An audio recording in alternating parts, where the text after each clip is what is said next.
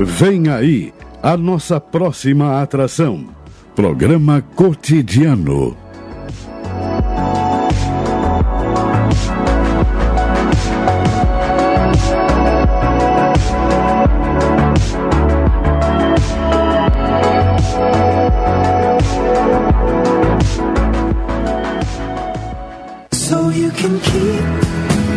Campanha permanente Enxoval do Bebê. Nossa campanha de arrecadação de roupinhas, cobertores, carrinhos, banheiras, fraldas e produtos de higiene para os bebês está precisando da sua doação, que podem ser entregues na Rádio Pelotense, Roberto Soveral 64. Todas as doações serão destinadas aos hospitais da cidade. Vamos ajudar quem precisa.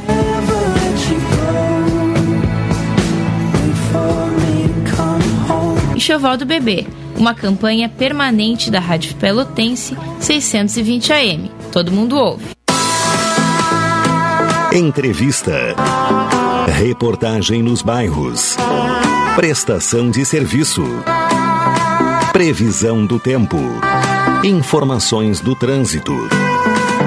Notícias de Pelotas e da região. Programa Cotidiano. O seu dia a dia em pauta. Apresentação Caldenei Gomes.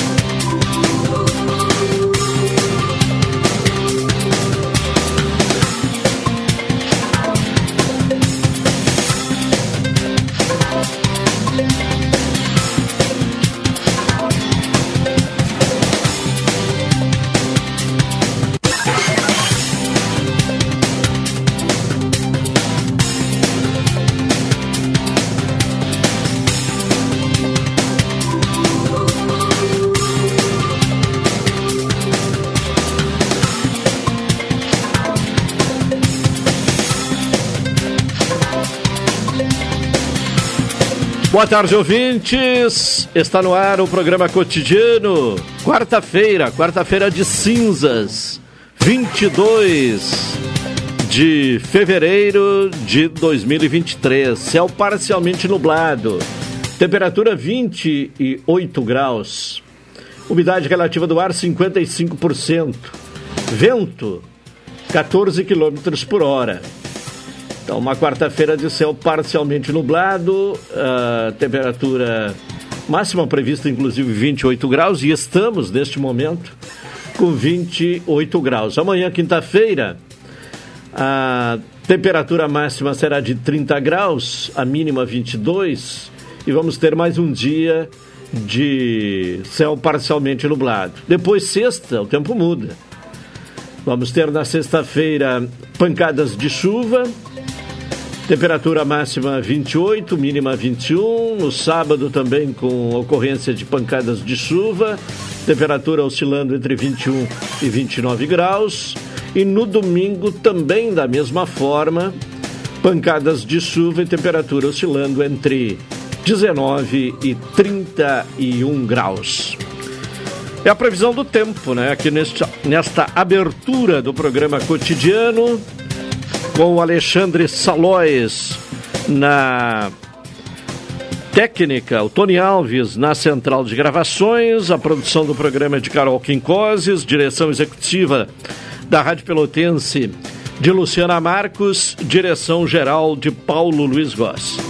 O ouvinte pode participar, sugerir pautas, interagir conosco através do WhatsApp da Pelotense, que é o 984 311 620 e nos acompanhar, além dos 620 do Dial da Pelotense, também pelas um, redes sociais, né? Através do o nosso Instagram, que é o arroba Pelotense 620 Oficial, os aplicativos Tuning e Radiosnet, também pelo site www.radiopelotense.com.br. Cotidiano no oferecimento de Supermercado Guanabara. Aproveite as ofertas do Carnaval Bom de Comprar do Supermercado Guanabara. Expresso Embaixador, aproximando as pessoas de verdade. Café 35 Off Store, na Avenida República do Líbano, 286 em Pelotas. Telefone 3028 3535. Doutora Maria Gorete Zago, médica do trabalho, consultório na rua Marechal Deodoro, número 800, sala 401. Telefones para contato 32 25 55 54, 30 25 20 50 e 981 14 10 00. Sicredi, gente que coopera cresce. E NET HD TV com ligue 21 23 46 23 ou vá na loja na rua 15 de novembro 657 e assine já, consulte condições de aquisição. 12 horas 39 minutos. Hoje pela manhã, é, fui procurado pela mãe de um aluno da escola infantil uh, Antônio Caringe, que fica na zona norte uh, da cidade. A preocupação desta mãe, e certamente de outras mães, né, que tiveram também a oportunidade de observar este problema, e o problema se refere às más condições de estrutura do prédio da escola, colocando em risco pelo menos duas salas de aula. Para trazer mais informações e, e expressar esta angústia de uma mãe, contato com Natasha Freitas, que é mãe de aluno eh, da, da, matriculado, portanto, na escola infantil Antônio Carinzi. Natasha, boa tarde. Bom, é, está baixa a ligação, né, o Alexandre? Bastante baixa, vamos ver se. É, muito baixo. E, vamos, vamos, vamos tentar novamente ver se melhora a condição. Alô, Natasha, boa tarde. Oi, daqui a pouco então ele está refazendo ali a ligação para que se possa ouvir com mais nitidez o relato desta mãe sobre a escola. Ela me deixou aqui as fotos, né? E é impressionante, né? Porque não há uh, condição uh, de utilização deste prédio, pelo menos nestas salas que a estrutura está comprometida. Natasha, boa tarde. Boa tarde, Claudionei. Agora sim, te ouvindo perfeitamente. Bom, você visitou a escola e nos conte o que você observou lá. Seguinte, foi feita uma reunião essa semana na escola Antônio Carins, tá? E de alguns pais. E eu estava presente, né? Porque sou, aluno, sou mãe de um aluno, de dois alunos que selecionam lá, tá? E a diretora Sabrina, ela fez um apelo dizendo que a, que a sala de aula da, dos pré 1 um e 2 estavam comprometidas com rachaduras, com o piso totalmente desnivelado, tá? E, pro, e podia cair a qualquer momento. Tanto que ela alegou que o engenheiro civil estava fez a visitação na escola e realmente confirmou-se que iria cair a, a parede. Né? O meu apelo é que tentem a Secretaria de Educação, né, uh, entre em contato com a escola, providencie uh, uma reforma, porque precisa, não é só a sala de aula, a escola toda. Tá? Os brinquedos uh, da escola estão atirados, né, em meio de barro. Né? Eu, sei, eu moro na, na vila, né? amasso barro todos os dias para trabalhar, mas a gente quer botar nossos filhos numa escola que tenha pelo menos condições melhores, né, para oferecer uma boa educação. E, e ali é uma questão de segurança, né? Questão de segurança, né? segurança né? Cláudio? E eu estou apelando por muitas mães, porque muitas mães ouviram da reunião e ficaram se olhando. Não sei se ficaram com medo de enfrentar a diretora. Não o fato de enfrentar, mas sim expor a sua opinião. E eu estou falando em nome do meu filho, Arthur Freitas Ferreira, e em nome de Rafael também, Freitas Matos, que leciono nessa escola e preciso de uma escola boa. Né? E eu peço que a secretaria escute o meu apelo que é também apelos de outras mães que querem uma escola estrutural boa para os nossos filhos. A, a, diretora reconhece que a, a, a, parede pode cair a qualquer momento? Reconhece porque ela falou na reunião. Sim, e, e mesmo assim uh, os, as crianças o, serão colocadas nesta sala? O, começaria o ano letivo amanhã. Eu eu estive aí, falei com o senhor de manhã, né? Juntamente com a minha mãe porque a maior parte do tempo meu filho passa com meu pai, porque eu trabalho de Opa, caiu a ligação. Vamos ver se há possibilidade de refazer a ligação com a Natasha. Uh, as fotos, inclusive, eu encaminhei já para a Secretaria de Educação, também para a Câmara de Vereadores, mais especificamente para a vereadora Fernanda Miranda, que tem um, um mandato né, uh, bastante atuante nesta questão da educação a fim de que alguma coisa seja feita, né? Até passo aqui a, a Carol Quincoses, que está ao meu lado, que não viu as fotos, para ver a situação, se é possível, Carol, colocar crianças dentro desse prédio. Realmente são rachaduras bem evidentes. É, não precisa não. ser engenheiro para notar que o prédio está uh, ruindo, né? É bem perigoso continuar. É, o, o Natasha, e, então, mesmo reconhecendo este problema que as paredes podem cair a qualquer momento, as crianças serão colocadas nestas salas serem colocadas nessa sala. E, do, e seu Cláudio, é seguinte, hoje pela manhã, depois que eu estive aí na escola, eh, aí na, na Rádio Pelotense, para falar sobre esse assunto, chegando em casa, a escola colocou um aviso, né, na, que não teria aula amanhã, porque a Secretaria de Educação teria entrado em contato para ver a estrutura da escola. Mas, mesmo assim, eu continuei e estou continuando fazendo essa entrevista porque a gente precisa debater isso aí em cima da secretaria. Será mesmo que vai ser feita a reforma? Será mesmo que vão ampliar as salas de aula? Vão reformar aquela, essa escola Antônio Caringe? Né? Então, mesmo assim, eu, eu continuei dando, estou dando a entrevista e falando claro. esse, porque o problema tem que ser resolvido, né? Tem que ser resolvido, é, tem, que, tem ser, resolvido. É, é. é. Tá certo. Bom, o, o, seu filho, como é que é o nome do seu filho? Arthur, Arthur. Freitas Ferreira. Ele está matriculado na, no pré... No pré-1. Pré-1. Quatro ah, anos ele tem. Isso. E, ele, e além dele lecionar lá, ele tem a condroplasia, que é o onanismo, né? E nos laudos médicos, uh, informa ali que ele precisa ter uma boa, uma boa escola, com adaptações. Algumas adaptações foram feitas, mas outras precisam ser, né? E isso não é só porque meu filho tem nanismo, mas sim para as outras crianças que entram dentro da escola com algum tipo de deficiência. Né? Isso aí precisa ser debatido também. Claro, claro, tem que ter uma estrutura necessária. Mas em relação a estas salas, né, não é, é, é, é risco para todas as crianças, né? É todas as crianças. É, é. tá certo.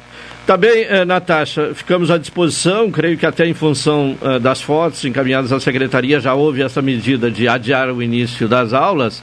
Isso, é, vai ser dia 14 de março. É, mas até lá tem que ser resolvido o problema, né? Sim, sim, porque os é, pais, a gente precisa colocar nossos filhos na escola e os pais precisam trabalhar para poder oferecer melhores condições necessárias para os nossos seus filhos, né? Claro, claro.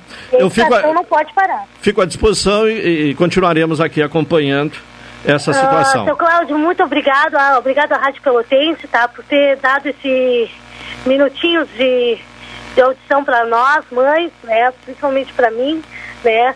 É uma gratificação uh, falar com vocês ao vivo. Estou muito nervosa porque... Não, fique tranquilo. É a primeira vez ao vivo. Mas a gente é um vídeo assíduo ao meu pai, Antônio César. Antônio César, né? está ouvindo nesse é. exato momento.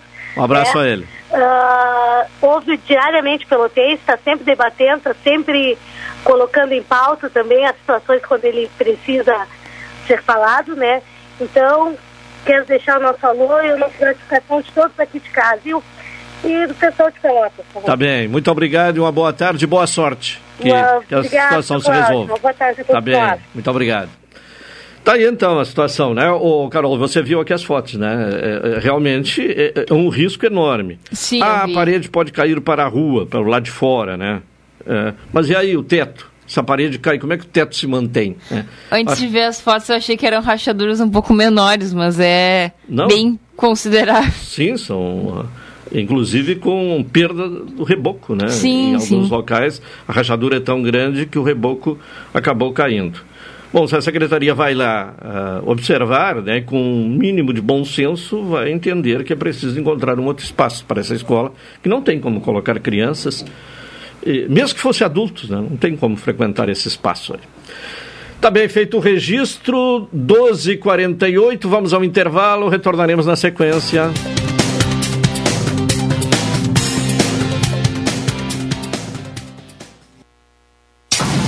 620 AM. Você ouve. Você ouve. Você gosta. Amor, como é que você consegue relaxar aqui nessa muvuca? Ah, curte as férias, vai, meu bem. As contas estão em débito automático, as transações eu confiro aqui, ó, no App Cicred. Tá tudo sob controle. Eu vou me estressar pra quê? Coco, olha o coco! Ó, quer um coco? Ele aceita Pix. Pra tudo que o verão pede, tem Cicred. Pagar, investir, transações, saldo e muito mais. Baixe o app e leve o Cicred aonde você for. Café 35 em todo lugar. Forte, marcante, o cheirinho no ar. Café 35 em todo lugar. Forte, marcante, como a história do Rio Grande.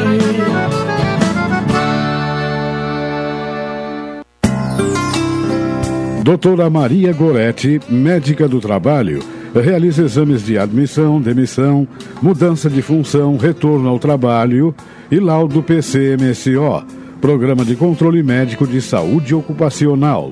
Atendimento nas empresas e no consultório médico, Rua Marechal Deodoro 800, Sala 401, Fone 3225 5554 e 981 14 10 00. Somos a graduação Senac. Nosso ensino é voltado para o mercado de trabalho. Aqui, a prática e a teoria andam lado a lado. Somos ágeis para você aprender e se destacar rápido. Temos uma metodologia própria, trabalhar suas competências, para você desenvolver habilidades e conhecimento com velocidade. Somos assim, porque o mercado é assim. Vai pro mercado, vem pro Senac. Aproveite e ganhe 80% de desconto no primeiro semestre. Inscreva-se em senacrs.com.br barra graduação. Senac, a força do sistema Fê Comércio ao seu lado. Programa Cotidiano. O seu dia a dia em pauta. Apresentação Caldenei Gomes. Nunca se sabe.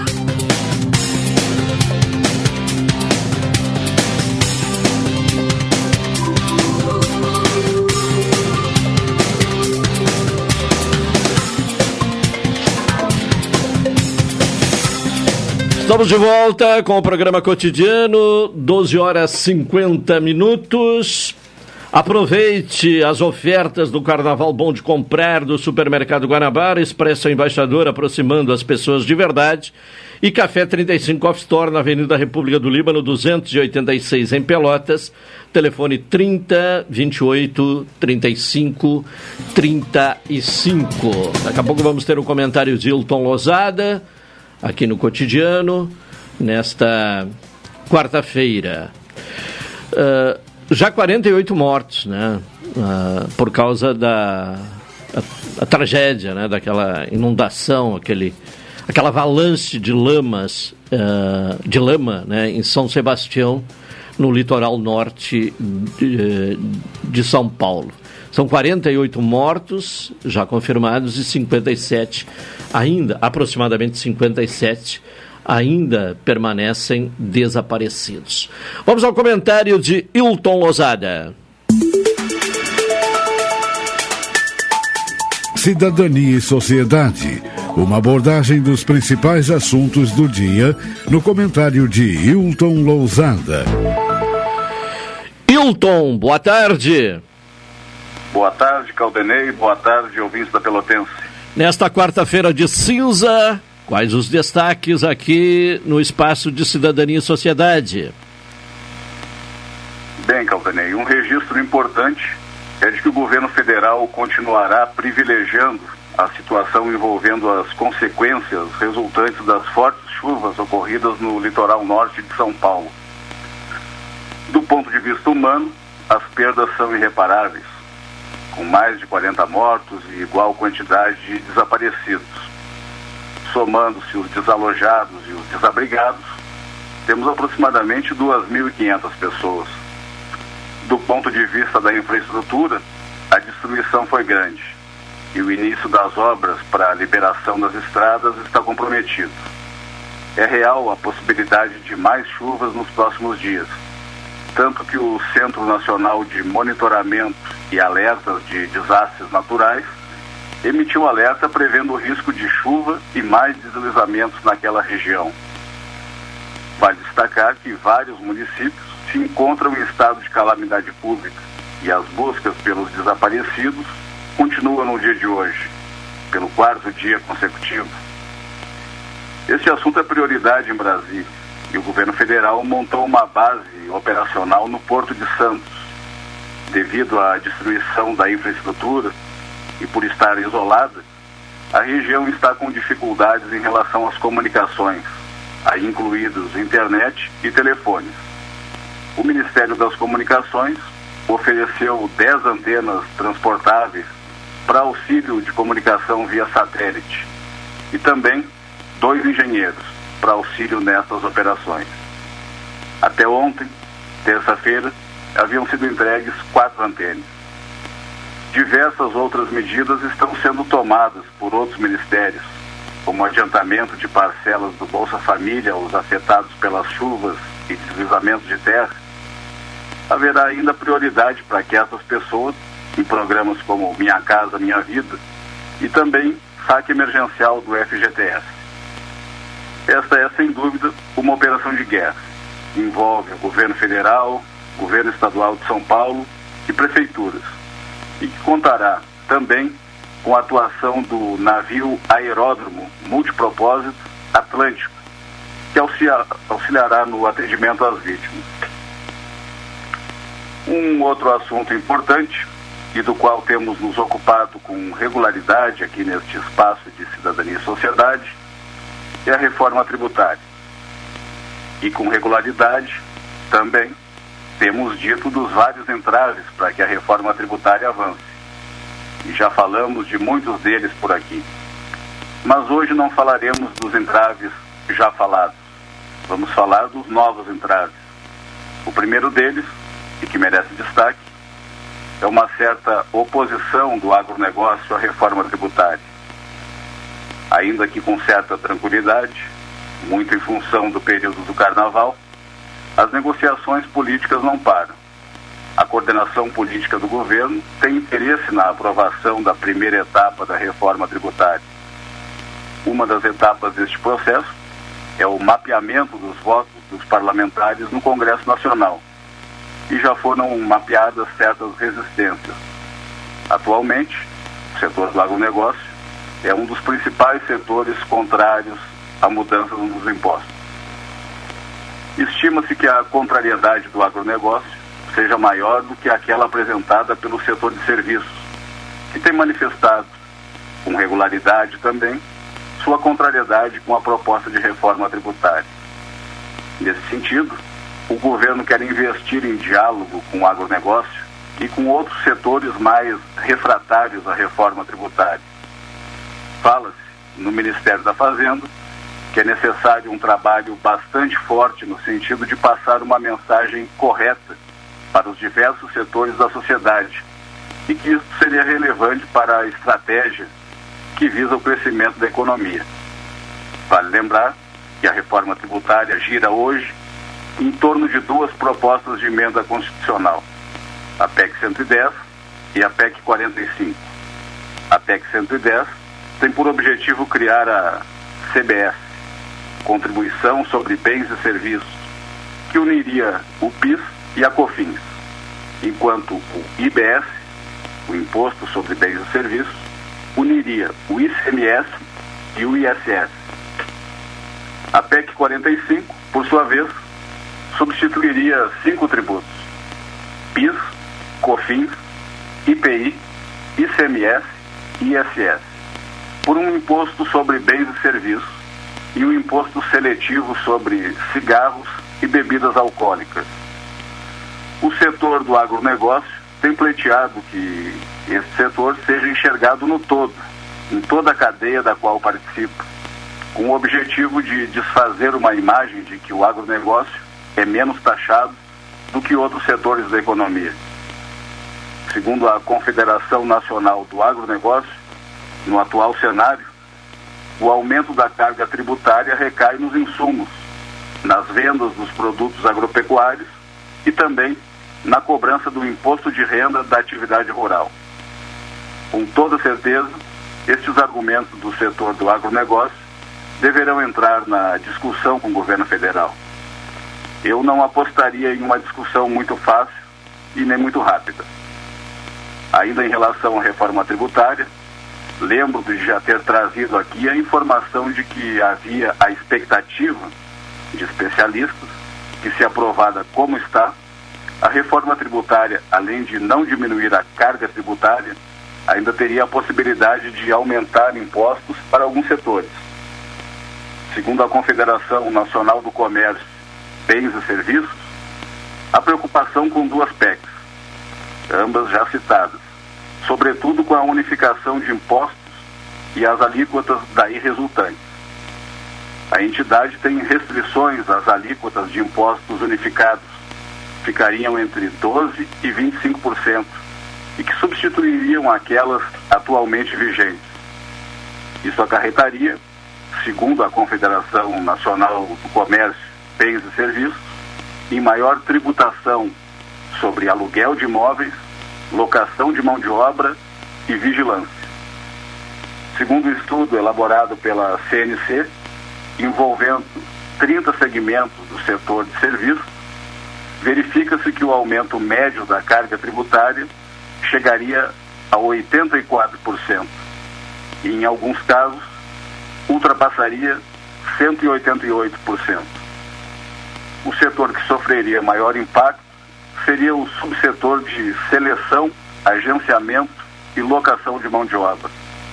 O segundo setor que sofreria maior impacto seria o setor de serviços para edifícios e atividades paisagísticas, que trabalha com a terceirização de trabalhadores de limpeza. Neste caso, haveria um aumento de 172,8% para a atividade. No caso dos serviços de segurança, vigilância e transporte de valores, a ampliação da carga tributária seria de 163%, enquanto a compra, venda e aluguel de imóveis teria ampliação de 143%. Outros setores ainda seriam impactados, mas essa é uma discussão que irá longe. Então, é isso. Para além disso, ouvintes da Rádio Pelotense, o que mais haveria para ser dito?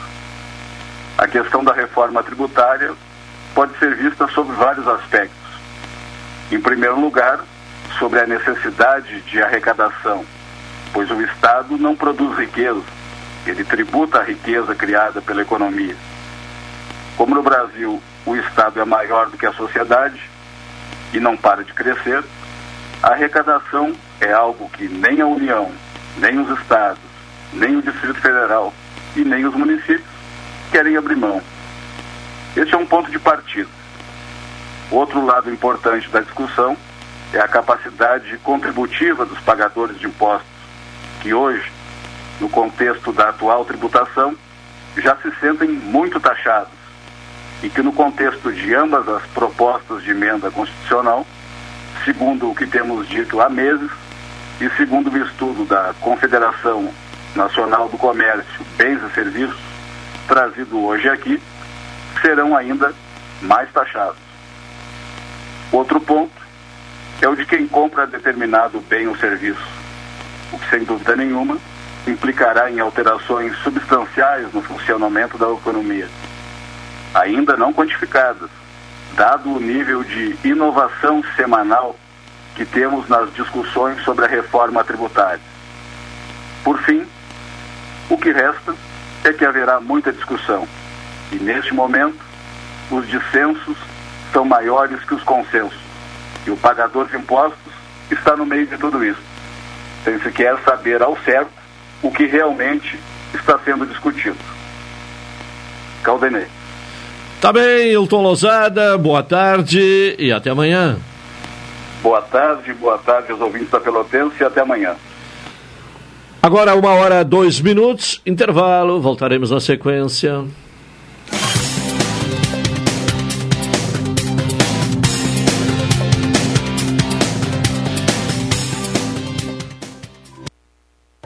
Essa é a ZYK 270, Rádio Pelotense, 620 kHz. Música, esporte e notícia. Rádio Pelotense, 10 kW. Café 35 em todo lugar. Forte marcante o cheirinho no ar.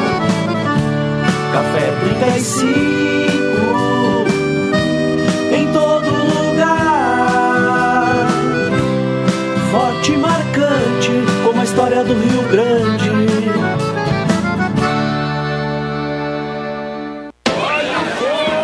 Amor, como é que você consegue relaxar aqui nessa muvuca? Ah, curte as férias, vai, meu bem. As contas estão em débito automático, as transações eu confiro aqui, ó, no App Cicred. Tá tudo sob controle.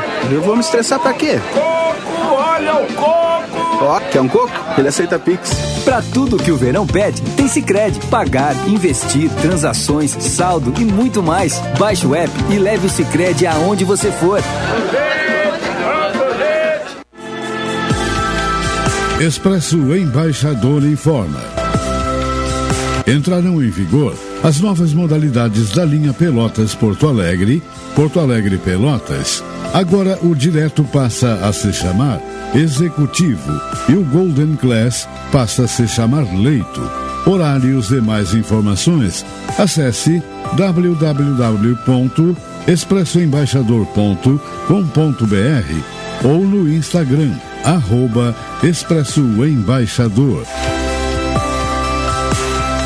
Expresso Embaixador, aproximando as pessoas de verdade. Transportadora Fonseca Júnior é VaptVupt por você.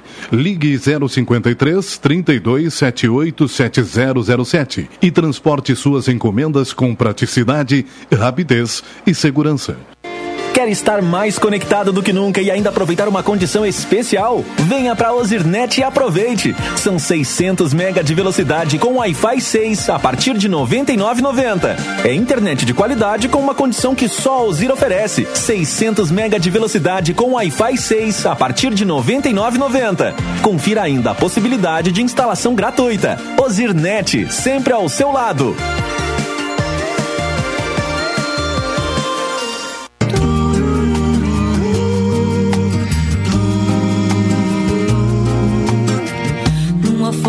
Qualquer, eu desenho um navio de partida.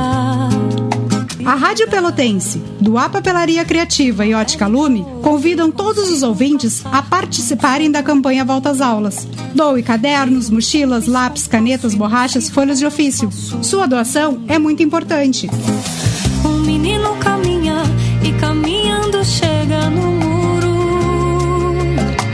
Volta às Aulas. Vamos juntos escrever um futuro melhor para as nossas crianças. Pontos de arrecadação. Do A Papelaria Criativa tem sempre algo especial para você. Rua Senador Mendonça, número 20. Fone 3221-5619. Ótica Lume. Nosso foco é a sua visão. Sete Esquina Osório. Rádio Pelotense. Rua Alberto Soveral, número 64.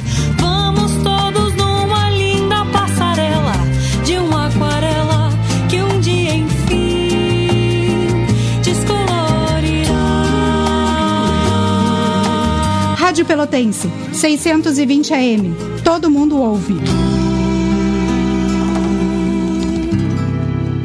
Programa Cotidiano. O seu dia a dia em pauta. Apresentação Caldenei Gomes.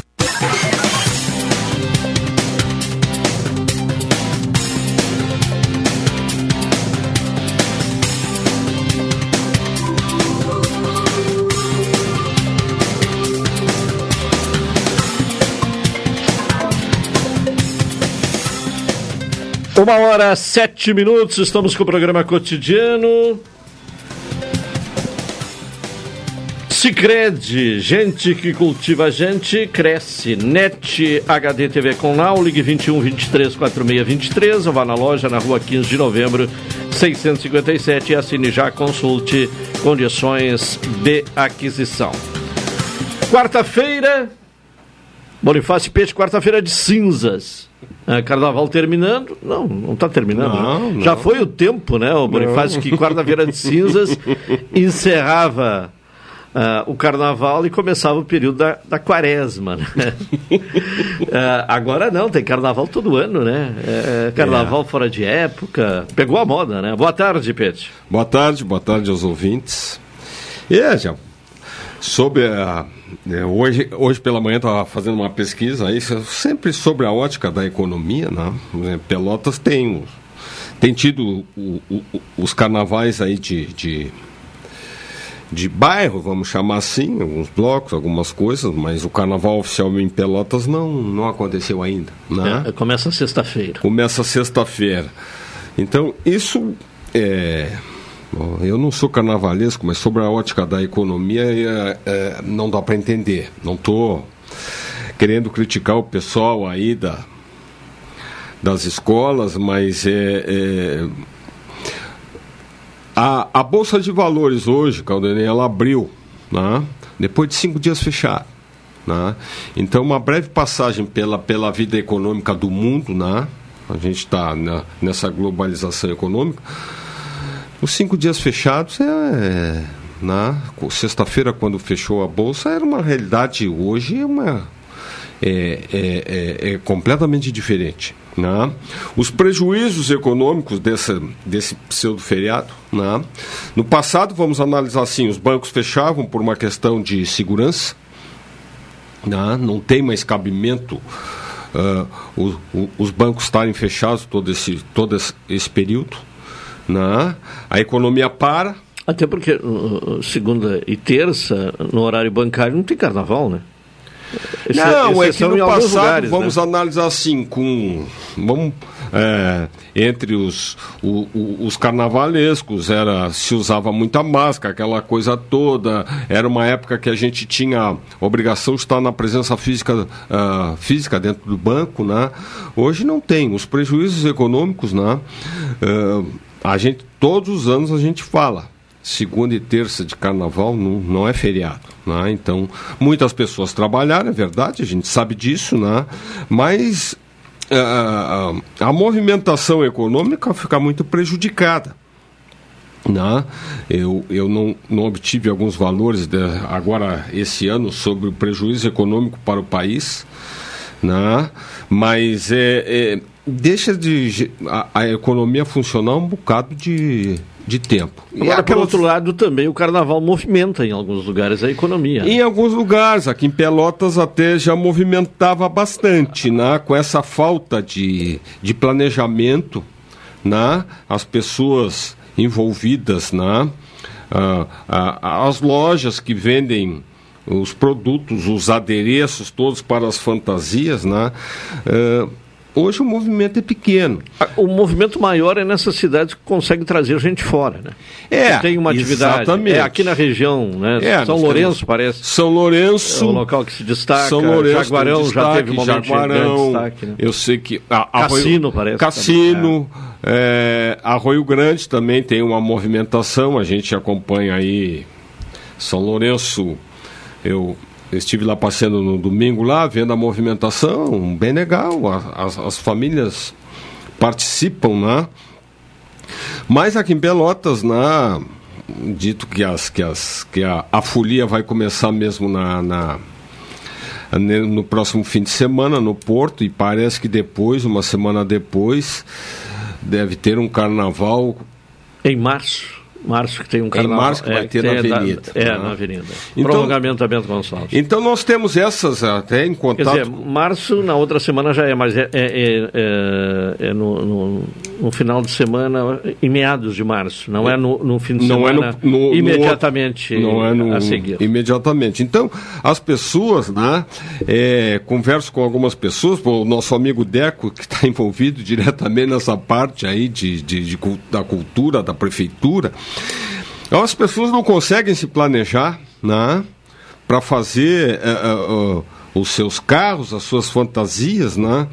E isso acaba redundando em uma menor movimentação no comércio, né? Mas vamos pensar assim: eh, esse carnaval de Pelotas fora de época vai atrair turistas? Né? Depois nós temos um outro. Eu, obviamente que essa, essa situação toda e, e, e, o envolvimento direto com a economia, ela trouxe reflexos, vamos analisar, muito em função da pandemia que nós tivemos. Né? Isso desmobilizou todo, todo esse contexto. Certo? Então, os reflexos assim da movimentação do carnaval dentro da economia de Pelotas, ele é muito pequeno. Né? É muito pequeno, menos movimentação no comércio. Mas enfim, é, seria preciso seria preciso uma, uma reorganização. Né? Não sou especialista no assunto, mas vamos ver o seguinte: Rio Grande tinha um carnaval, a cidade. De, hoje eu não sei nem se tem, não se ouve mais falar no, no se ouve falar no carnaval do cassino. Segundo do balneário. O, o Alexandre Salóis, que é carnavalesco, tem carnaval no Rio Grande. Tem carnaval dentro da cidade de Rio Grande. Ah, no cassino. No, no cassino. cassino. Ah, no cassino já falamos. É, no cassino. Mas aquele, aquele, aquele carnaval tradicional, bueno, mas a gente. O que a gente procura fazer, ô Carol, é uma leitura da realidade e fazer essa adaptação. Né? Essas cidades que têm tido sucesso aí, que atraem turistas, né? eles alteraram muito a formatação do carnaval. Isso traz uma movimentação uh, econômica muito interessante né? De turistas. Né? São Lourenço tem turistas não, do exterior também um pouco, mas muito o turismo regional, que é muito interessante. E São Lourenço, nesse aspecto, há muitos anos, é muito melhor preparado para o turismo do que Pelotas né, e outras cidades. Mas, enfim, isso traz um, um prejuízo econômico muito grande. Eu acho que deveria, uh, deveria ser pensado nessa, nessa questão né, de feriado, etc. e tal, porque economicamente. Eu sei, às vezes as pessoas, alguém deve estar lá pensando, pô Estou querendo acabar com o feriado, com o descanso de algumas pessoas, né? Mas os prejuízos econômicos são muito grandes, né? E no caso de Pelotas, por exemplo, quem vai participar do carnaval no próximo final de semana, se fosse feito na época que foi, vamos dizer assim, mais adequada, a meu ver, né? Teria, alguns teriam folga, um feriado, um ponto facultativo, etc e tal, né? Vamos falar assim, funcionários do servidor da prefeitura, né, que tiveram ponto facultativo. Tiveram todo ponto facultativo. Ah. O, os funcionários da prefeitura que vão se envolver, ou participar como fulhões no carnaval da se, fim de semana que vem, quer dizer, chega segunda-feira tem batente direto, né? Enfim, são questões cada um dentro da sua ótica, eu não estou criticando, não tô, não sou contra o carnaval, estou olhando pela ótica econômica. Né? E a prefeitura já há mais tempo já repassou essa organização para a entidade de carnavalesca, né? então ela pouco se envolve com essa parte. E qualquer evento dessa ordem, no passado era assim, né? o planejamento ele tem que ser feito, é, é, ele tem que começar o planejamento da próxima festa no primeiro dia útil depois de acontecer o carnaval. É, né? Essa é uma questão antiga, né, de de que a, organização tem que ser antecipada, que quando começa um, um, carnaval já deve começar a preparação para o outro, não ficar só na dependência da, da subvenção pública, né? Esse é um debate antigo. Né? É, o debate antigo. Mas teria que existir esse planejamento na Caldanei. Eu, eu, eu, não tô, eu acho que a prefeitura, por exemplo, a subvenção Sim, pública. é antigo, pode, mas nunca foi colocado em prática. Pode ter ou não pode ter, não, mas se for para ter, como muitas vezes tem, tem que ser uma coisa já determinada já no agora, para preparar para o ano que vem. Por exemplo, Pelotas nós não temos mais um local adequado para os desfiles, né? Foi agora atentado lá na Juscelino Kubitschek, que era um local uh, terrível para fazer carnaval. Aliás, a definição ocorreu há pouco tempo, né?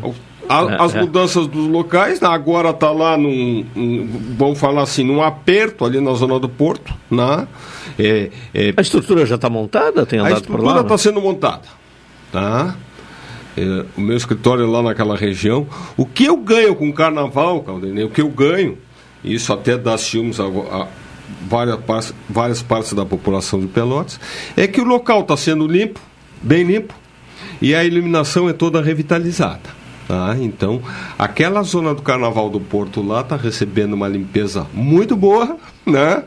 E a iluminação que A gente que, que, era o que deveria ocorrer em todos os lugares da cidade. em todos né? os lugares, é, mas a zona do Porto. Não, não precisava esperar e, e, e, pelo carnaval e ser apenas o local do carnaval, né? É, exatamente. E é um local muito apertado, né? até porque tem a movimentação ali na parte do porto, mais no sentido da ponte do São Gonçalo, que tem a movimentação das, da madeira ali, que é embarcado todos os dias, né? então não tem como fazer carnaval ali.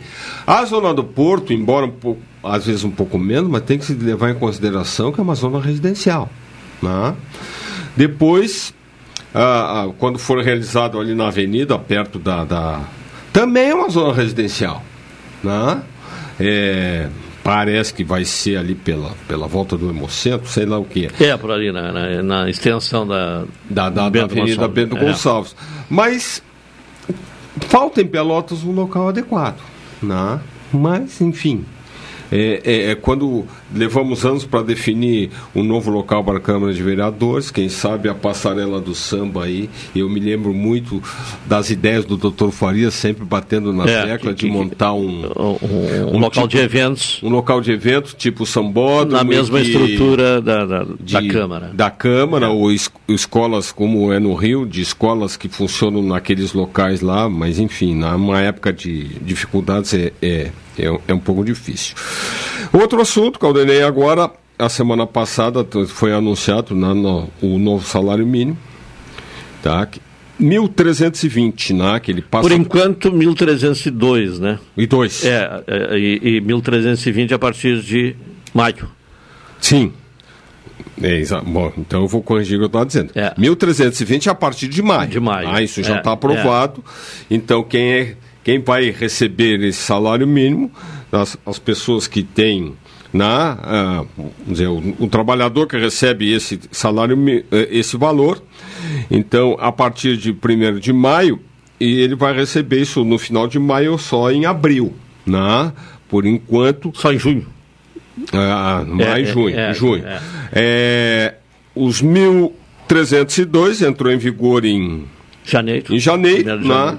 E a maioria das pessoas que tem essa vinculação receberam agora em fevereiro. Né? Isso é muito importante, o salário mínimo nacional, né? porque tem o salário mínimo regional. Tem o regional. Sul, que, é, que, é mais alto. Que é um pouco mais alto. É, uh, mas o, o, o, salário mínimo nacional ele é muito importante, uh, especialmente para aposentados e pensionistas, né? porque uma grande parcela do, do, do, de, desse segmento de aposentados e pensionistas uh, recebem o salário mínimo. Né? Exatamente, exatamente. Então, esses 1.320 ele foi levado em conta esse aumento, que são os 8,91% da inflação e mais eh, 5,9% eh, em função do, do PIB. Né?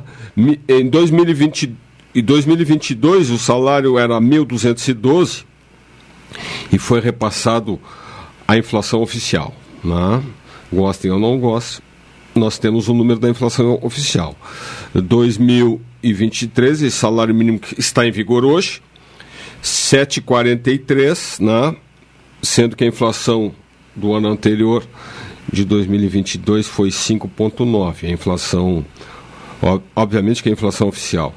Então agora, para esse cálculo de, de maio, 1.320, que é o, o 5,9 da inflação, e mais um valor atribuído ao aumento do PIB ainda que ainda está calculado, mas mais ou menos já, já se sabe isso aí. Né? Então, para alguns, o ano está começando agora, ou vai começar, para outros nem tanto, né? para muitos o ano começou lá dia 1 dia 2 de janeiro.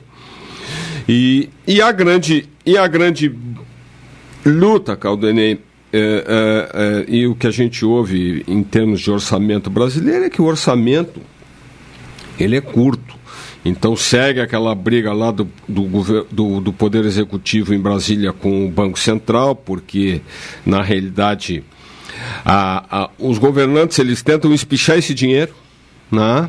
eles tentam esticar esse dinheiro eh, de alguma forma, ou com artifícios legais, ou com artifícios não tão aprovados assim, né, porque, é, é, claro, agora existem as cobranças da, da campanha eleitoral, mas vamos, vamos convir. Né?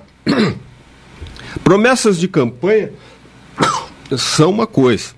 A execução, depois de quem assume o poder, é outra. Né? Os recursos são limitados e o que a gente vê é que a infraestrutura do Brasil sofre muito, né? já comentamos aqui anteriormente, mas, por exemplo, nós temos aqui na Zona Sul problemas de infraestrutura, a duplicação da BR-116 não tem, nós não temos uh, prazo para terminar. O orçamento, o orçamento desse ano prevê só uma parte, né? não vai ser concluído ainda as obras estaduais, né? por exemplo, a, a RS que liga lá o centro de Rio Grande ao cassino também tem projetos de, de, de duplicação, tem vários pontos que não tem a duplicação. É, Pelotas nós temos aí a famosa transposição do São Gonçalo e para isso tudo são recursos oriundos de financiamentos e de verbas orçamentárias. E aí não se tem este essa conclusão dessas obras. Certo. Bom, o, como Maurício Ferulho, hoje tem a inauguração do museu, né, do Pelotas, é isso? Não... É. É. é. O, o, alguma conquista sua lá no, no museu ou não?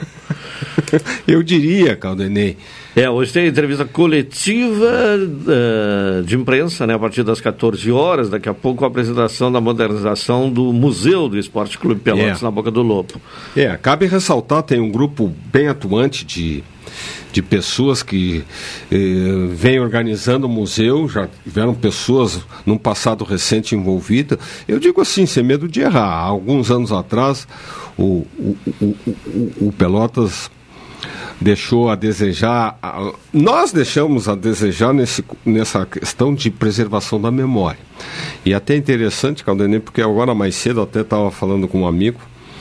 E, e, ele é rubro-negro e a, o comentário dele era esse respeito lá do clube dele, obviamente, da falta de preservação da memória do clube. Né? Eu acho que os problemas presentes são tão grandes que o, a questão do passado acaba ficando em segundo plano. Né? É, mas é um pouco da cultura na Caldenei, é um pouco da nossa cultura, assim, pouca preservação, mas é um trabalho belíssimo, né? Eu tenho algumas. Eu, eu, eu, eu te diria assim, eu não tenho nenhuma conquista minha lá, eu tenho conquistas que eu participei, né? E, e uh, isso sempre em função de um grupo, né? sozinho. Ninguém ganha nada. Né? Sozinho né? ninguém ganha nada. E eu sempre coloco, por exemplo, que coloco lá para os meus pares lá, que quando eu fui presidente, né, é, eu quando eu exerci a presidência, por exemplo, foi inaugurado o Parque Lobão em 91.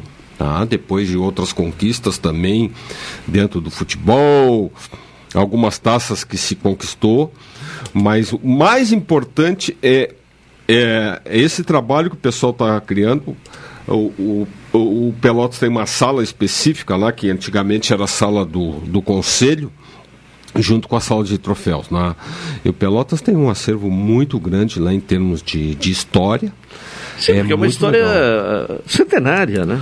Muito é, rica, né? É. Desde então é importante 1908, valorizar né? isso. Né? É muito importante, é. né? É claro que as dificuldades no momento elas dificultam essas coisas, mas é, é bom lembrar esse grupo, esse pessoal é um grupo de abnegados que estão lá, gente é, com mais vida dentro do clube, né? experientes dentro do clube e, e, e bastante gente jovem. Né? Então eles estão de parabéns por, essa, por esse trabalho, que é um trabalho que tem que ser contínuo, né? de preservação da memória de um clube.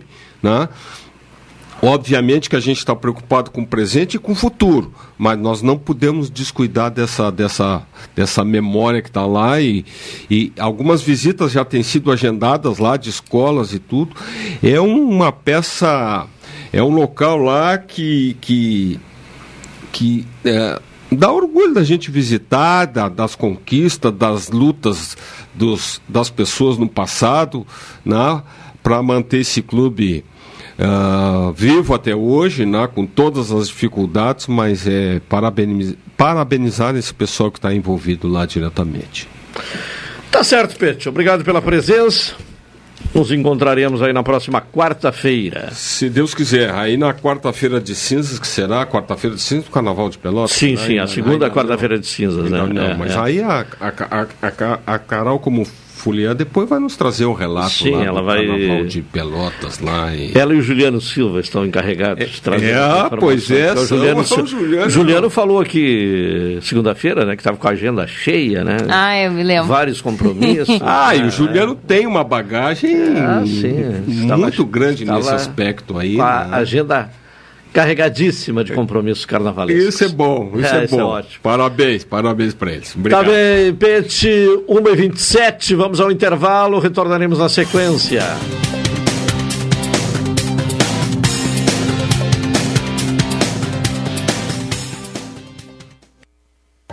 Essa é a ZYK 270, Rádio Pelotense, 620 kHz. Música, esporte e notícia. Rádio Pelotense, 10 kW. Café 35 em todo lugar. Forte marcante o cheirinho no ar.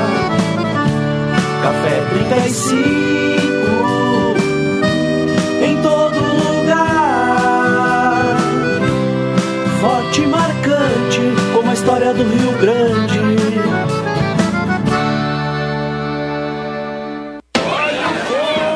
Amor, como é que você consegue relaxar aqui nessa muvuca? Ah, curte as férias, vai, meu bem. As contas estão em débito automático, as transações eu confiro aqui, ó, no App Cicred. Tá tudo sob controle. Eu vou me estressar pra quê? Coco, olha o coco! Ó, quer um coco? Ele aceita Pix. Pra tudo que o verão pede, tem Sicredi. Pagar, investir, transações, saldo e muito mais. Baixe o app e leve o Sicredi aonde você for. Expresso Embaixador informa. Entrarão em vigor as novas modalidades da linha Pelotas Porto Alegre, Porto Alegre Pelotas. Agora o direto passa a se chamar Executivo e o Golden Class passa a se chamar Leito. Horários e mais informações, acesse www.expressoembaixador.com.br ou no Instagram, arroba Expresso Embaixador. Expresso Embaixador, aproximando as pessoas de verdade. Transportadora Fonseca Júnior é VaptVupt por você. Ligue 053 32 78 7007 e transporte suas encomendas com praticidade, rapidez e segurança. Quer estar mais conectado do que nunca e ainda aproveitar uma condição especial? Venha para Ozirnet e aproveite. São 600 mega de velocidade com Wi-Fi 6 a partir de R$ 99,90. É internet de qualidade com uma condição que só a Ozir oferece. 600 mega de velocidade com Wi-Fi 6 a partir de R$ 99,90. Confira ainda a possibilidade de instalação gratuita. Ozirnet, sempre ao seu lado. Um pequeno passo para o homem, um grande salto para a humanidade. Foram as primeiras palavras de Neil Armstrong ao pisar na Lua. Nossa história conversa com a tua. Há 60 anos, a AGERT, Associação Gaúcha de Emissoras de Rádio e Televisão, está presente nos momentos que revolucionam o nosso mundo. Compadre, tu viu que estão querendo pisar em Marte agora? Eu vi e vou assistir comendo aquela pipoquinha. AGERT 60 anos, em sintonia com o agora. Programa Cotidiano. O seu dia a dia em pauta. Apresentação Caldenei Gomes.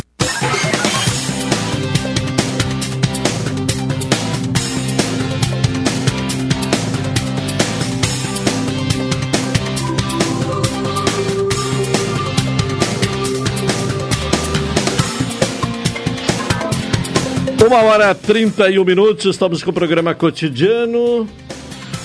Nesta quarta-feira, temperatura de 28 graus neste momento. Céu parcialmente nublado, momentos de sol, outros com sol encoberto por nuvens. Café 35 Off Store, na Avenida República do Líbano 286 em Pelotas, telefone 30 28 35 35, doutora Maria Gorete Zago, médica do trabalho, consultório na rua Marechal Deodoro, número 800, sala 401, telefones para contato 32 25 55 54, 30 25 20 59, 81 14 10 00. Bom, segue os problemas né, no Hospital Escola, né, com o adiamento de eh, cirurgias em função da falta de anestesistas. Inclusive, na semana passada houve o anúncio eh, do cancelamento do programa de residência médica em cirurgia geral. Pois, eh, em carta aberta, os residentes de pediatria criticaram a demora para a contratação de anestesias e também estão uh, aderindo à, à, mobilização, né, com paralisação. Já antes havia uh, ocorrido a paralisação dos uh, residentes em ginecologia e obstetrícia. Então, uma situação complexa que já se estende, sem solução. Houve um edital para a contratação de anestesistas, mas apenas um interessado se inscreveu. Um novo edital foi uh, aberto, né? O, o, prazo foi reaberto, portanto, para a contratação de anestesistas. E, e, a situação se mantém, né? Com um quadro reduzido de anestesistas do hospital e que foi agravado ainda o problema com a suspensão no final do ano passado do programa de residência médica de anestesia para a formação de anestesistas.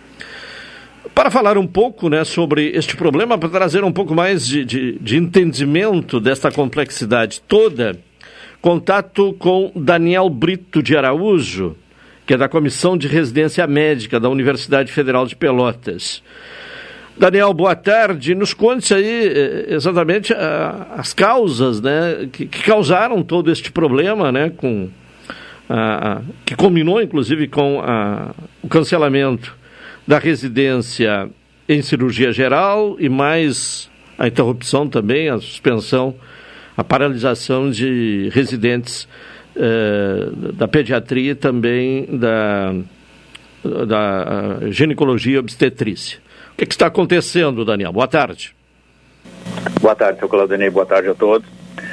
Na verdade, o grande problema que aconteceu foi com o encerramento da residência de anestesiologia certo? A residência de anestesiologia por problemas uh, de orientação dos residentes. Na verdade, a residência médica precisa ser entendido como um, um, um período em que os médicos formados já passam para fazer a especialização. E eles precisam passar uh, sob orientação uh, de, da, de uma equipe formada naquela área. Tá?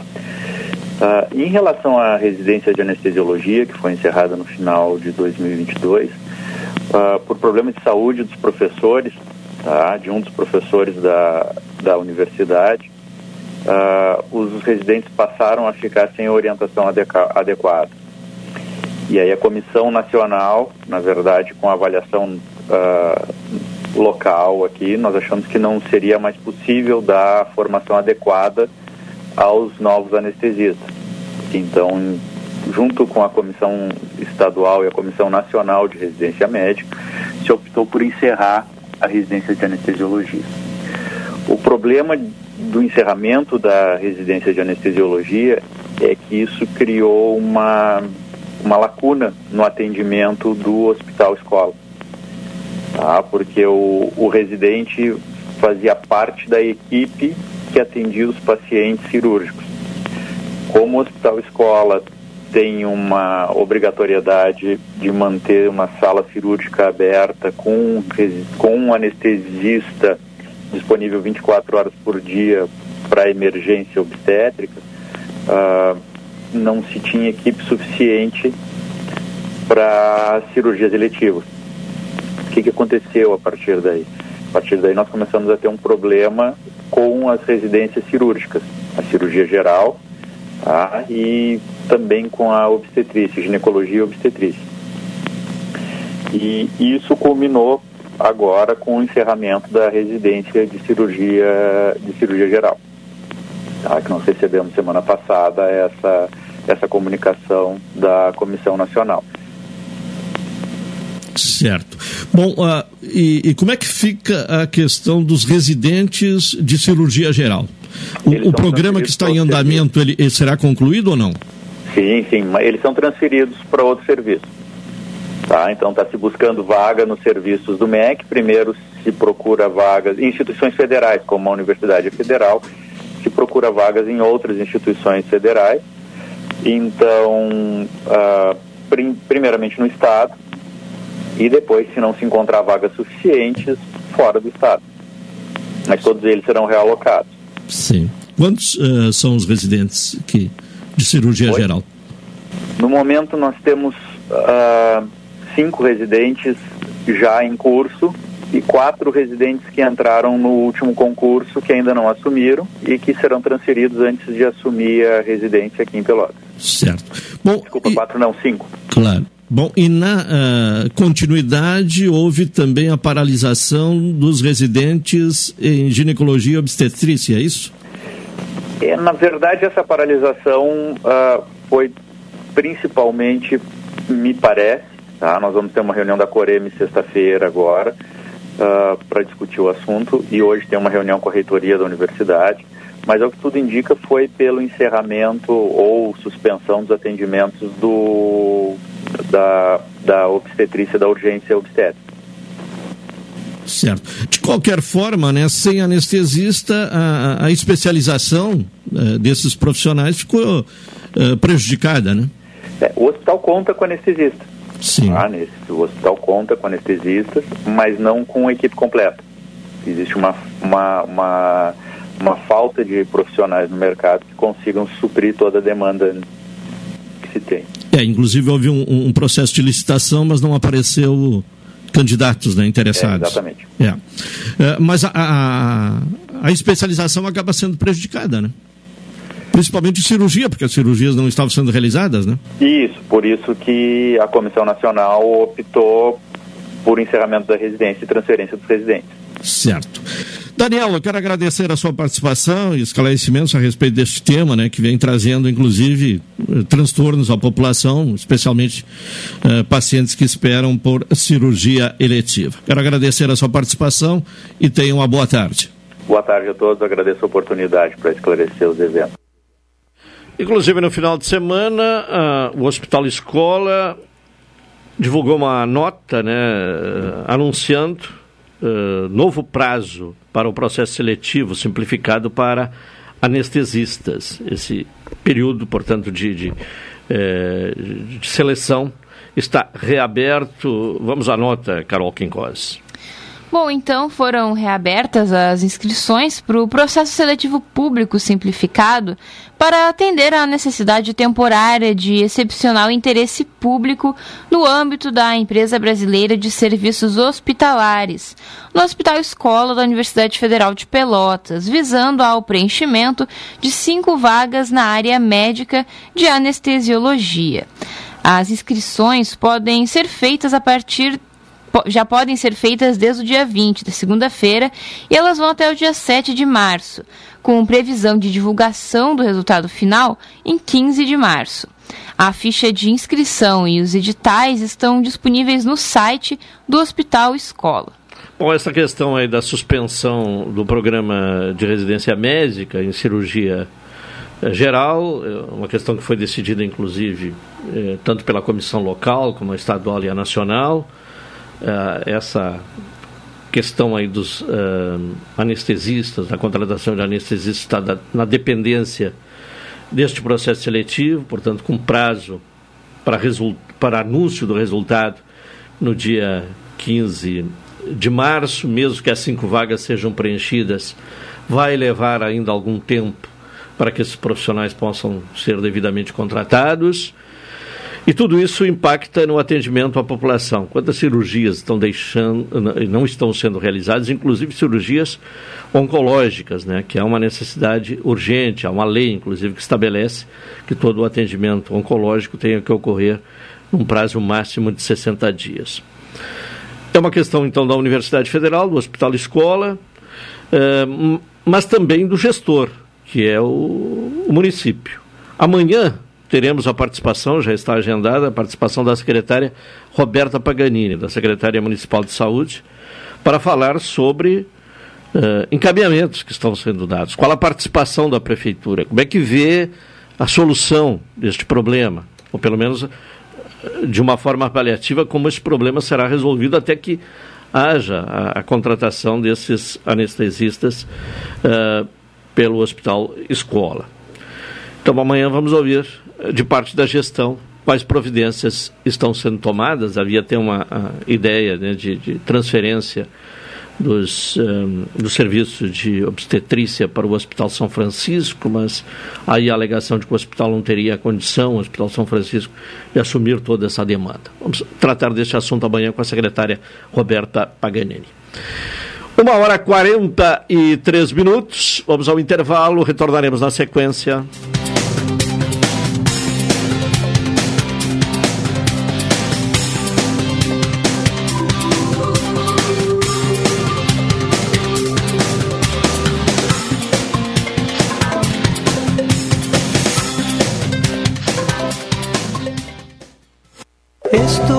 Estás oyendo ya no soy yo. Nuestro fraternal saludo gaucho. Gaucho.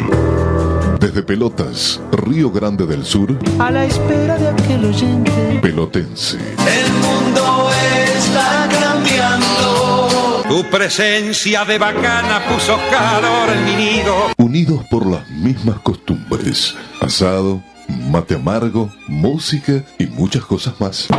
Pelotense. 620 kHz, 10 kilowatts. Gracias por escucharnos. Café 35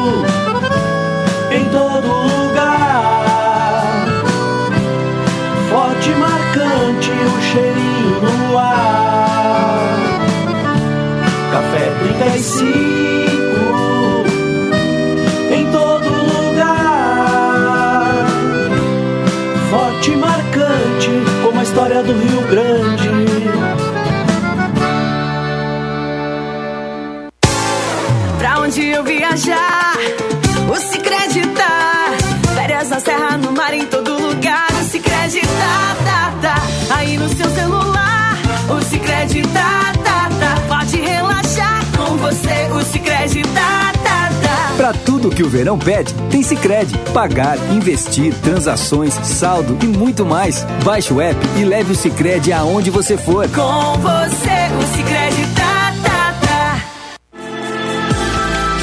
Expresso Embaixador informa. Entrarão em vigor as novas modalidades da linha Pelotas Porto Alegre, Porto Alegre Pelotas. Agora o direto passa a se chamar Executivo e o Golden Class passa a se chamar Leito.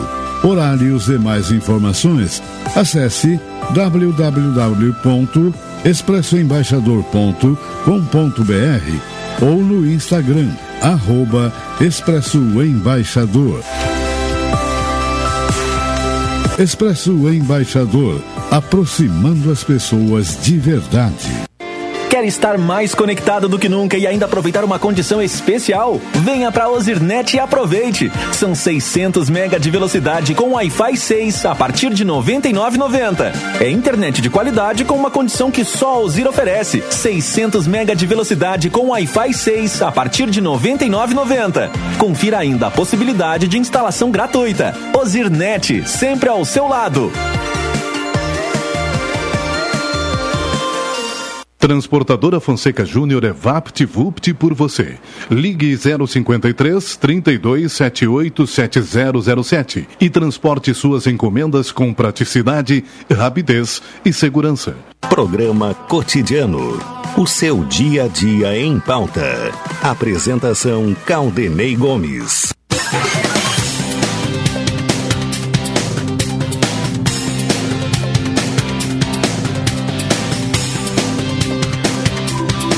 Uma hora 46 minutos, estamos com o programa cotidiano. Sicredi, tudo que o verão pede. Sicredi, aproveite as ofertas do Carnaval Bom de Comprar do Supermercado Guanabara. Quarta-feira de cinzas, contato com Juliano Silva. Alô, Juliano, boa tarde. Fala, Caldenei, boa tarde, boa tarde, ouvintes da Pelotense, nossa emissora da Metade Sul, a rádio que todo mundo. Uma quarta-feira de cinzas, ô Caldenei, completamente tranquila aqui na nossa cidade de Pelotas. Tivemos uma ocorrência hoje pela manhã, por incrível que pareça, um furto e arrombamento na área central de Pelotas. O registro foi realizado na DPPA por volta das 10h40 de hoje, onde a vítima acabou relatando que a casa acabou sendo violada na área central de Pelotas. A Draco está trabalhando, mesmo eh, no feriado de carnaval, a Draco trabalhou ontem, a gente ia trazer informação referente aos dois assaltantes localizados na região portuária de Pelotas que acabaram sendo presos.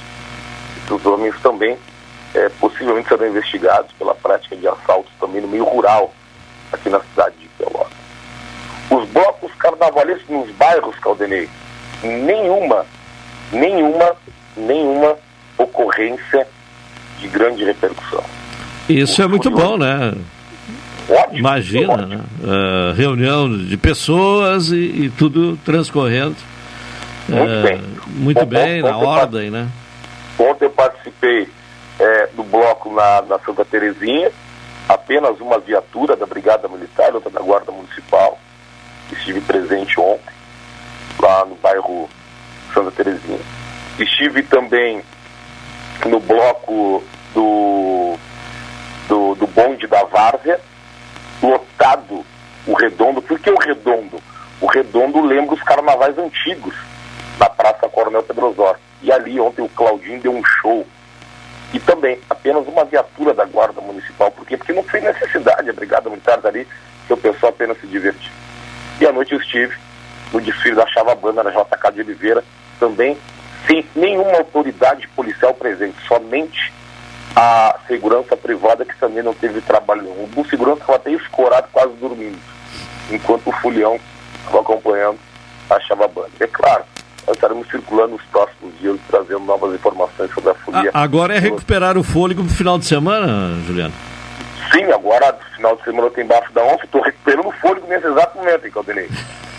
tá nesse, nesse, nesse exato momento estou recuperando o fôlego. Estamos aqui com uma água de coco bem tranquilo recuperando fôlego nesse momento. Bastante hidratação, porque final de semana vem de novo, né? Com... Vem de novo. É. Um abraço, Caldrei. Um abraço, Juliano Silva, trazendo informações policiais, né? Esta é, tranquilidade aí da, da quarta-feira de cinzas. Bom, uh, Carol, vamos trazer também algumas informações. Uh, vamos falar aí sobre a questão uh, da seca no Rio Grande do Sul. Bom, o governo federal está priorizando né, o atendimento das vítimas, né, a, a, tragédia lá de, eh, do norte, do litoral norte de São Paulo, mas não dá para esquecer dos outros problemas eh, também ocasionados pelo clima no país, como a seca aqui no Rio Grande do Sul. E ministros virão visitar o Rio Grande do Sul né, nas áreas mais atingidas pela seca, Carol. O governo federal montou uma força-tarefa de ministros para visitar a área destruída pela seca no município Ulha Negra, localizado na fronteira sul do estado, amanhã, na quinta-feira, no dia 23. A visita reforça a atenção que o governo federal quer dar para as regiões afetadas por desastres naturais e a situação de poucos recursos com que encontrou a Defesa Civil. A região é uma das mais castigadas pela estiagem que afeta o Estado, pela terceira safra consecutiva. De acordo com o Ministério de Integração e Desenvolvimento Regional, além do ministro da pasta, Valdez Goés, a comitiva será composta pelos ministros do Desenvolvimento Agrário, Paulo Teixeira, da Agricultura e Pecuária, Carlos Fávaro, do Desenvolvimento e Assistência Social, Wellington Dias, e da Secretaria de Comunicação Social da Presidência da República, Paulo Pimenta, além de Edgar Preto, futuro presidente da CONAB, a Companhia Nacional de Abastecimento. É, a, a, chuva até deu uma amenizada aí na questão da, da, da seca, mas não resolveu o problema. 12h52, seguindo com informações, Carol, o Hemocentro Gaúcho faz apelo para estimular a doação de sangue neste período pós-carnaval. Houve uma campanha, inclusive, aqui em Pelotas, né? Houve. É, de, de apelo, né? No, no pré-carnaval, né? No, no, nos dias anteriores ao recesso de carnaval, o apelo para que as pessoas fizessem doação de sangue. Agora, na retomada, aí uma campanha estadual estimulando as pessoas a fazer a doação de sangue. Bom, então, com a campanha, abre aspas, Bloco dos que Salvam Vidas, o Hemocentro do Rio Grande do Sul quer lembrar os doadores da importância da doação de sangue logo após o período de carnaval. Nessa época do ano, há uma baixa na oferta de sangue para disponibilizar aos hospitais gaúchos ao mesmo tempo em que existe um aumento na demanda por hemocomponentes. Conforme explica a coordenadora de captação do Hemocentro, Gesiane Almança, abre aspas, aumenta a necessidade de doações no carnaval por conta das pessoas se colocarem mais em risco, pegando a estrada. Fora o fato de que as pessoas com doenças crônicas seguem precisando de sangue constantemente. Fecha aspas. Além de demandar um alto nível de estoque prévio, a coordenadora ressalta que o período pós-carnaval também é um momento crítico em que são necessárias doações de todos os tipos de sangue para repor os estoques. Bom, nesta quarta-feira, né, com o fim do carnaval, quarta-feira de cinzas, começa a campanha da Fraternidade 2023. As mobilizações, naturalmente, já vêm eh, eh, de um período anterior.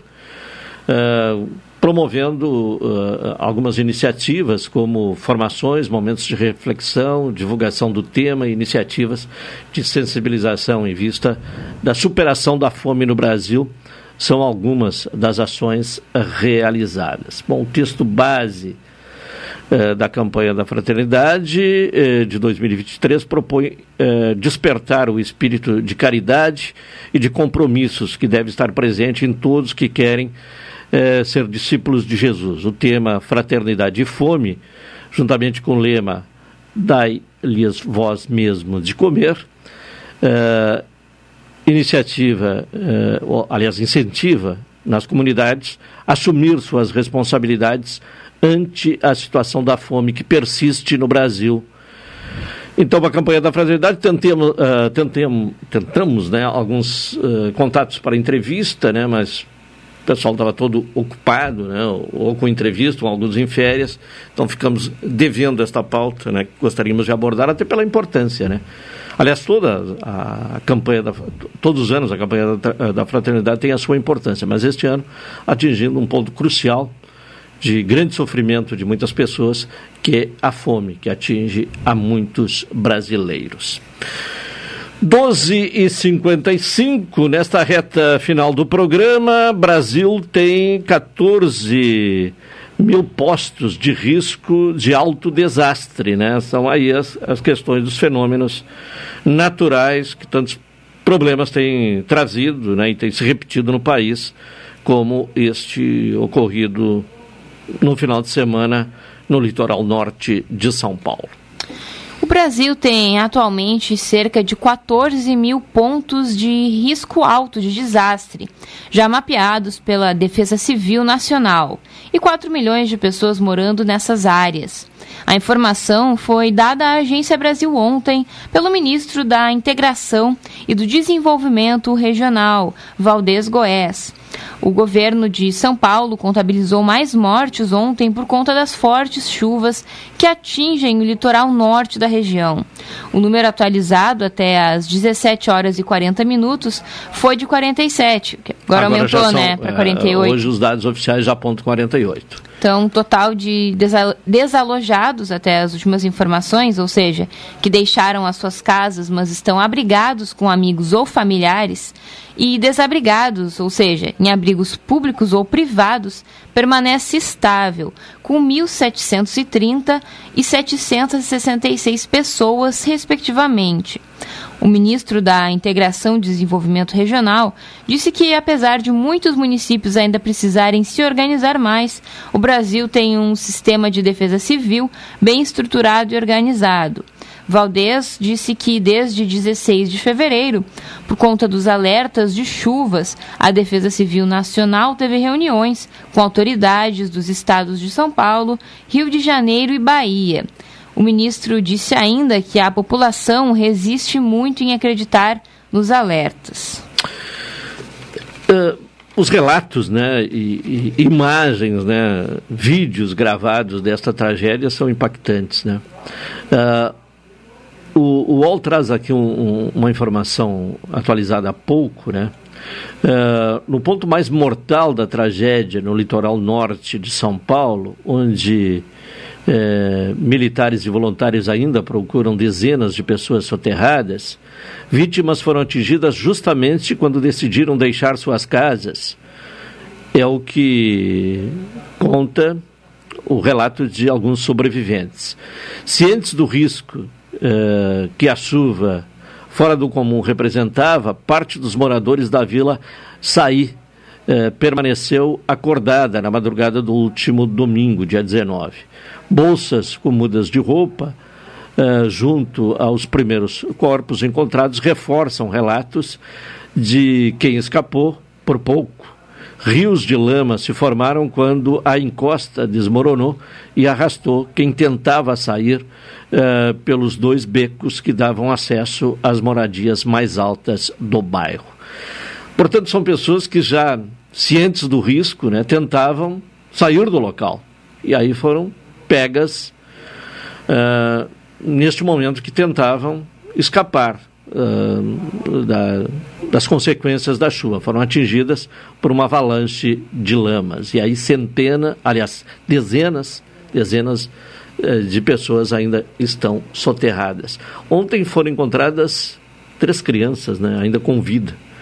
Não são, aquele, são, são, aqueles milagres né, que, que ocorrem. Né? Aliás, na, na, o terremoto lá da, da Turquia, Turquia, e Síria, e Síria eh, depois de 13 dias ainda foram encontradas Sim. pessoas com, com vida, né? Soterradas. Algo assim impressionante, né? Como um, um sinal divino mesmo. E parece que houve outro terremoto, né? De menor intensidade, mas também houve mais um terremoto, como também a chuva tem voltado diariamente ao norte do litoral uh, paulista. Estamos encerrando a edição de hoje do programa Cotidiano. Retornaremos amanhã às 12 horas e 30 minutos com mais uma edição deste programa. Vem aí na sequência Cláudio Silva com a Super Tarde. Uma boa tarde a todos e até amanhã.